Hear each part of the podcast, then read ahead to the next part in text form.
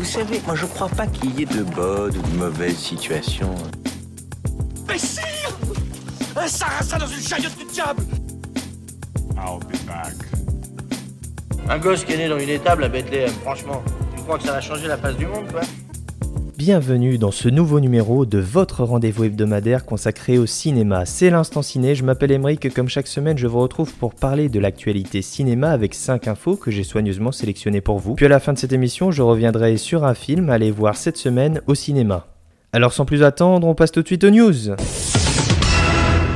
Commençons avec l'événement de la semaine dernière, c'était la cérémonie clôture du Festival de Cannes. Après deux semaines, c'est la fin du Festival de Cannes et le grand prix, la Palme d'Or, a été réservé à un film français, un film de genre français, qui s'appelle Titane. Je vous en avais parlé en fin d'émission euh, la semaine dernière, disant que j'allais aller le voir. Le film de Julia Ducournau qui, après Grave, revient pour faire un nouveau film de genre français. Eh bien celui-ci a remporté la Palme d'Or et qu'est-ce que je suis content, je suis tellement heureux pour Titane, pour Julia Ducournau, pour toute l'équipe. Félicitations à eux parce que ce film est incroyable. Vraiment, j'ai passé une séance hors du commun, dans le bon sens et aussi dans le mauvais sens, parce que c'est pas facile, Titan. Et vraiment, c'était incroyable. C'était une expérience à vivre au cinéma et nulle part ailleurs. Et félicitations à elle, félicitations au film, tout simplement, pour avoir remporté la Palme d'Or. Une Palme d'Or qui a failli être dévoilée bien trop tôt. Euh, je sais pas si vous avez vu des extraits de la cérémonie, mais le président du jury, Spike Lee, a failli dévoiler au début la Palme d'Or. Heureusement que Tahar euh, l'a retenu. Donc, euh, voilà, un festival de Cannes qui se clôture encore une fois sur des polémiques, sur des discussions, mais en même temps, euh, si c'était pas le cas, euh, que serait le festival de Cannes s'il ne faisait pas polémique? Continuons avec une nouvelle qui nous vient de Deadline. Le cinéaste Bassam Tariq est en lice pour réaliser le film Marvel Blade.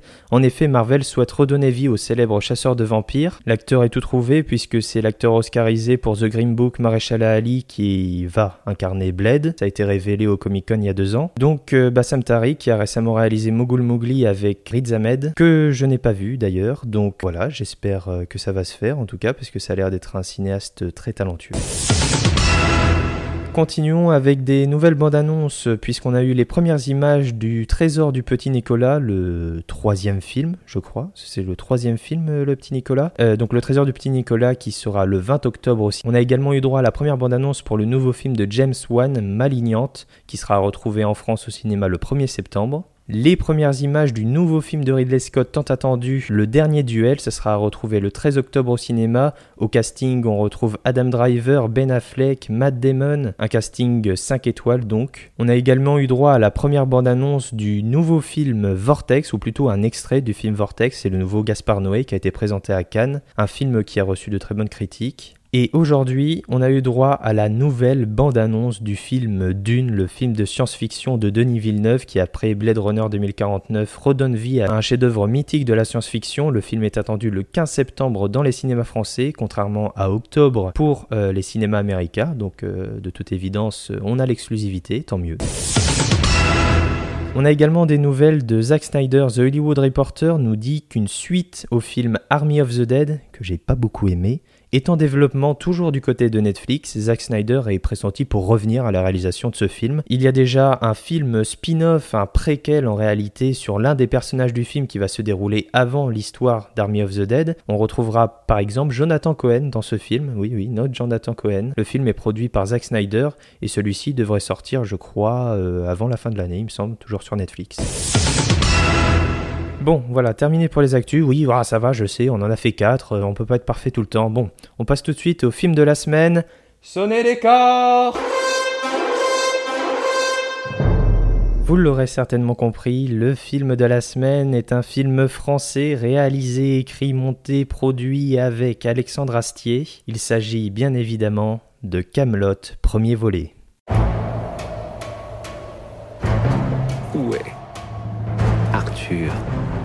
Pendragon Un gars pas bien grand, blanc comme un cul. Oh, ça me dit rien. Dix ans qu'on n'a plus vu son pif. Il est cané, le fils Pendragon, on le sait tous. Évidemment qu'il est pas mort Ça fait dix ans que je vous le dis, gros salsifis Mon Dieu. Par tous les saints. Non, non, non, non, non, non, non, commencez pas. Je suis absolument pas roi, y a pas besoin de se lever. Ah, Seigneur Lancelot. Retrouvez-le ou je vous fais tous pendre par les parties. Bravo, alors c'est très constructif. La résistance, ça vous dit quelque chose? Allez, en piste Je me disais, ça pouvait être intéressant d'organiser une rencontre avec les représentants de la résistance. Vous entendez quelque chose? Il y a un type avec une voix de con qui vient de dire Vous entendez quelque chose? Enfin, quelque chose de complètement informel, hein. C'est pas possible d'être largué à ce point-là Comment ça se passe, cette petite résistance? Bon, vous faites 200 pas sur le chemin et vous montez la garde au cas où quelqu'un approche. Approche sur le chemin? Vous faites 200 pas sur le chemin et vous montez la garde. Et s'il y a personne qui approche, on revient. Non, vous montez la garde. J'ai tout simplement adoré Camelot premier volet. Comme j'admire Alexandre Astier, je suis un fan absolu de la série. Vraiment, j'ai passé un super moment. Camelot premier volet, c'est un immense divertissement, un voyage sur les terres du royaume de l'ogre, une épopée, le récit d'une quête pleine de surprises. C'est le retour du roi. Mais il y a un problème avec Camelot, c'est que c'est pas un bon film. Alors je tiens à souligner, avant que tout ce que je vais dire maintenant est garanti sans spoiler, je ne dévoilerai rien sur l'intrigue du film. Bon, euh, alors je vais tenter d'exprimer le plus clairement mon sentiment, ou plutôt mes sentiments sur ce film, parce que je vous cache pas que depuis que je l'ai vu mardi soir, quand j'y pense, j'ai cette impression assez désagréable et surtout déstabilisante d'être complètement schizophrène. Car dès que je dis un truc de bien sur le film, une autre partie de moi a tendance à le contredire. C'est une bataille constante entre le fan assumé que je suis et l'amoureux de cinéma objectif. Donc la situation est totalement paradoxale. Je vais essayer d'en rendre compte ici, je vais beaucoup, voire tout le temps, me contredire. Donc euh, voilà, vous êtes prévenus. Dans un premier temps, comme je l'ai dit, Camelot premier volet est un grand divertissement pour toute la famille. Un film qui fait du fan service assumé, mais qui est parfois pris à son propre jeu, et j'y reviendrai justement. C'est un film qui est généreux, qui plaira tant aux fans hardcore qu'à ceux qui connaissent à peu près le truc. Néanmoins, contrairement à ce que affirme Astier, comme quoi on peut voir le film sans connaître la série, je réponds que bah pas tellement en fait. Ça me fait un peu penser aux gars de chez Marvel qui disaient la même chose au sujet d'Avengers Endgame, qu'on pouvait voir le film sans avoir vu les 25 autres films précédents. Ici, c'est assez similaire. On comprend bien que ça raconte le retour d'un roi qui revient pour euh, déloger le méchant, etc. Mais quelqu'un qui n'y connaît rien n'aura bien évidemment pas la même sensibilité qu'un expert. La lecture du film sera bien sûr différente, parce que le vrai point fort du film, c'est les retrouvailles les retrouvailles du public 11 ans plus tard avec cet univers, ces personnages, ce ton, bref, tout ce, qui fait que l'on aime Camelot. Et cette générosité, elle est bien présente et tant mieux, mais à vouloir trop en faire, eh bien, on s'y perd. Le souci, c'est qu'on a tellement de personnages, et encore il n'y a pas tout le monde, que bah forcément il y en a que l'on voit moins, voire pas assez. Et ça, c'est frustrant pour le spectateur. On revient au fan service, ouais, on retrouve plein de personnages, et c'est tout. On n'en a pas plus, Ici, c'est un problème d'écriture car il y en a vraiment certains qui disent une réplique et basta, là où on découvre des personnages inédits qui ont un rôle plus important. Ce que je veux dire, c'est que je suis tiraillé entre le fait de dire ouais, c'était cool de le revoir et d'un autre côté, bah c'est tout. Si c'était que pour ça, à la limite, euh, ne le mets pas parce qu'il sert à rien, il ne fait pas avancer le récit, il n'a pas de portée dramatique. Donc il y a une gestion des personnages qui est considérablement maladroite. Alors même si les répliques de certains font sourire sur le moment, c'est tout de même frustrant. Je voulais également revenir sur un personnage en particulier, c'est celui de Lancelot. C'est un peu le grand méchant de l'histoire, l'antagoniste d'Arthur. Et là où dans le livre 5 on allait vraiment dans les tourments les plus profonds du personnage, ici on retrouve malheureusement une coquille vide.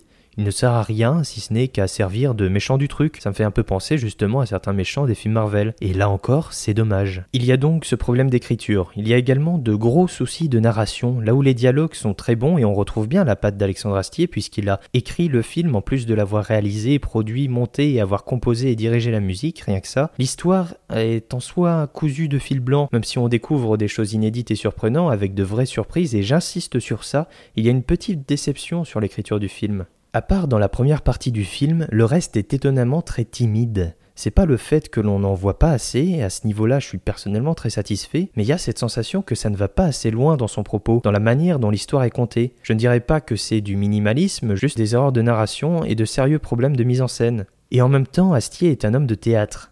Un exemple concret pour appuyer ce que je vais dire, les personnages sont divisés en plusieurs groupes à différents endroits.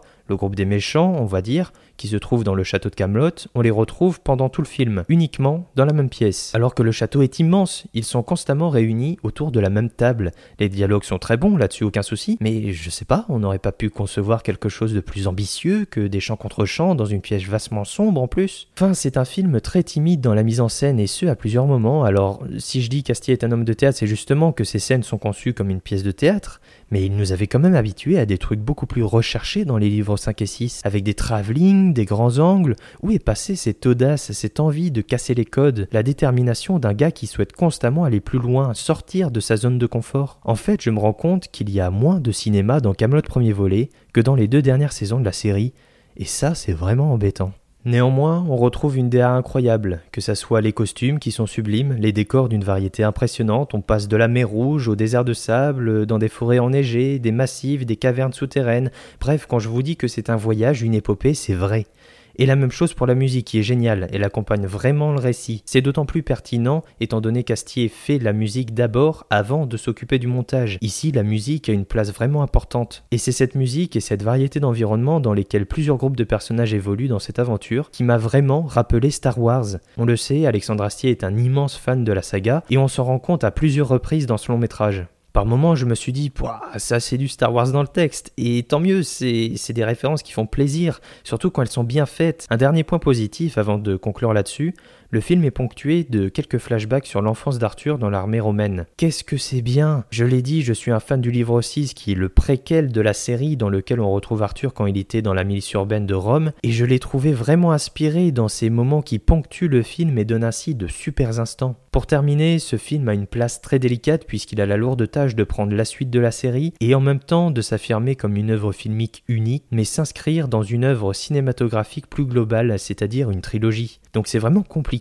pour le film de se positionner et de trouver sa propre identité dans tout ça. Au final, j'adore le film, il sera à jamais dans mon cœur et objectivement, c'est un film très moyen. Disons que le fan en moi est extraordinairement comblé, mais le cinéphage pense malheureusement qu'en tant qu'objet cinématographique pur, c'est assez décevant. Ah, je vous l'ai dit hein, que ça allait être compliqué. C'est une situation qui est tellement paradoxale, j'ai des sentiments sur le film qui sont aux antipodes les uns des autres. Néanmoins, j'en suis sorti le sourire aux lèvres parce que c'est juste génial de retrouver tout cet univers, surtout après tant d'années d'attente. Je retournerai certainement le voir et j'irai avec le plus grand des plaisirs. Donc voilà, c'est tout sur Camelot premier volet. Je suis désolé hein, si c'était un peu long et confus, mais je pense que vous aurez saisi toute la complexité de mes sentiments vis à -vis du film. Ah oui, au fait, avant que j'oublie, N'oubliez pas de bien rester après le générique, je ne vous en dis pas plus. Il y aurait moyen de réduire la voilure euh, sur la connerie? Le fils Pendragon est de retour. Ah bah qu'il vienne. Il faut tuer Arthur. Vous, vous savez pas faire ça? Entraîner les troupes? Oui Les sièges? Vous faisiez pas avant ça? Bah oui, mais j'entraînais pas des débiles. Si, j'entraînais des débiles, mais pas des débiles comme ça. Qu'est-ce que vous entendez exactement par vous êtes de retour bah, Des fois que vous redeveniez roi. Quoi? Oui, oui, bah c'est c'est vrai que ça fait envie, quoi. Voilà, maintenant, si vous le sentez pas, euh, vous le sentez pas, hein. Ça. Et voilà, c'est tout pour cette semaine, c'est tout pour l'instant ciné. Je vous remercie d'avoir écouté cette émission. Allez voir Camelot premier volet, vraiment, soyez curieux, c'est super. Euh, quant à moi, je ne vous dis pas à la semaine prochaine, mais à dans deux semaines. Oui, je, pars en vacances, une petite pause de deux semaines pour l'instant ciné, c'est comme ça, écoute. En attendant, vous pouvez vous abonner pour avoir directement toutes les émissions dès leur sortie. Vous pouvez toujours me suivre sur Twitter et Instagram, je serai là, les liens sont dans la description. Voilà, c'est tout. Bonne fin de semaine, bon week-end, bonnes vacances si vous êtes également en vacances, et à dans deux semaines. Ça dépasse tout ce que j'ai pu imaginer.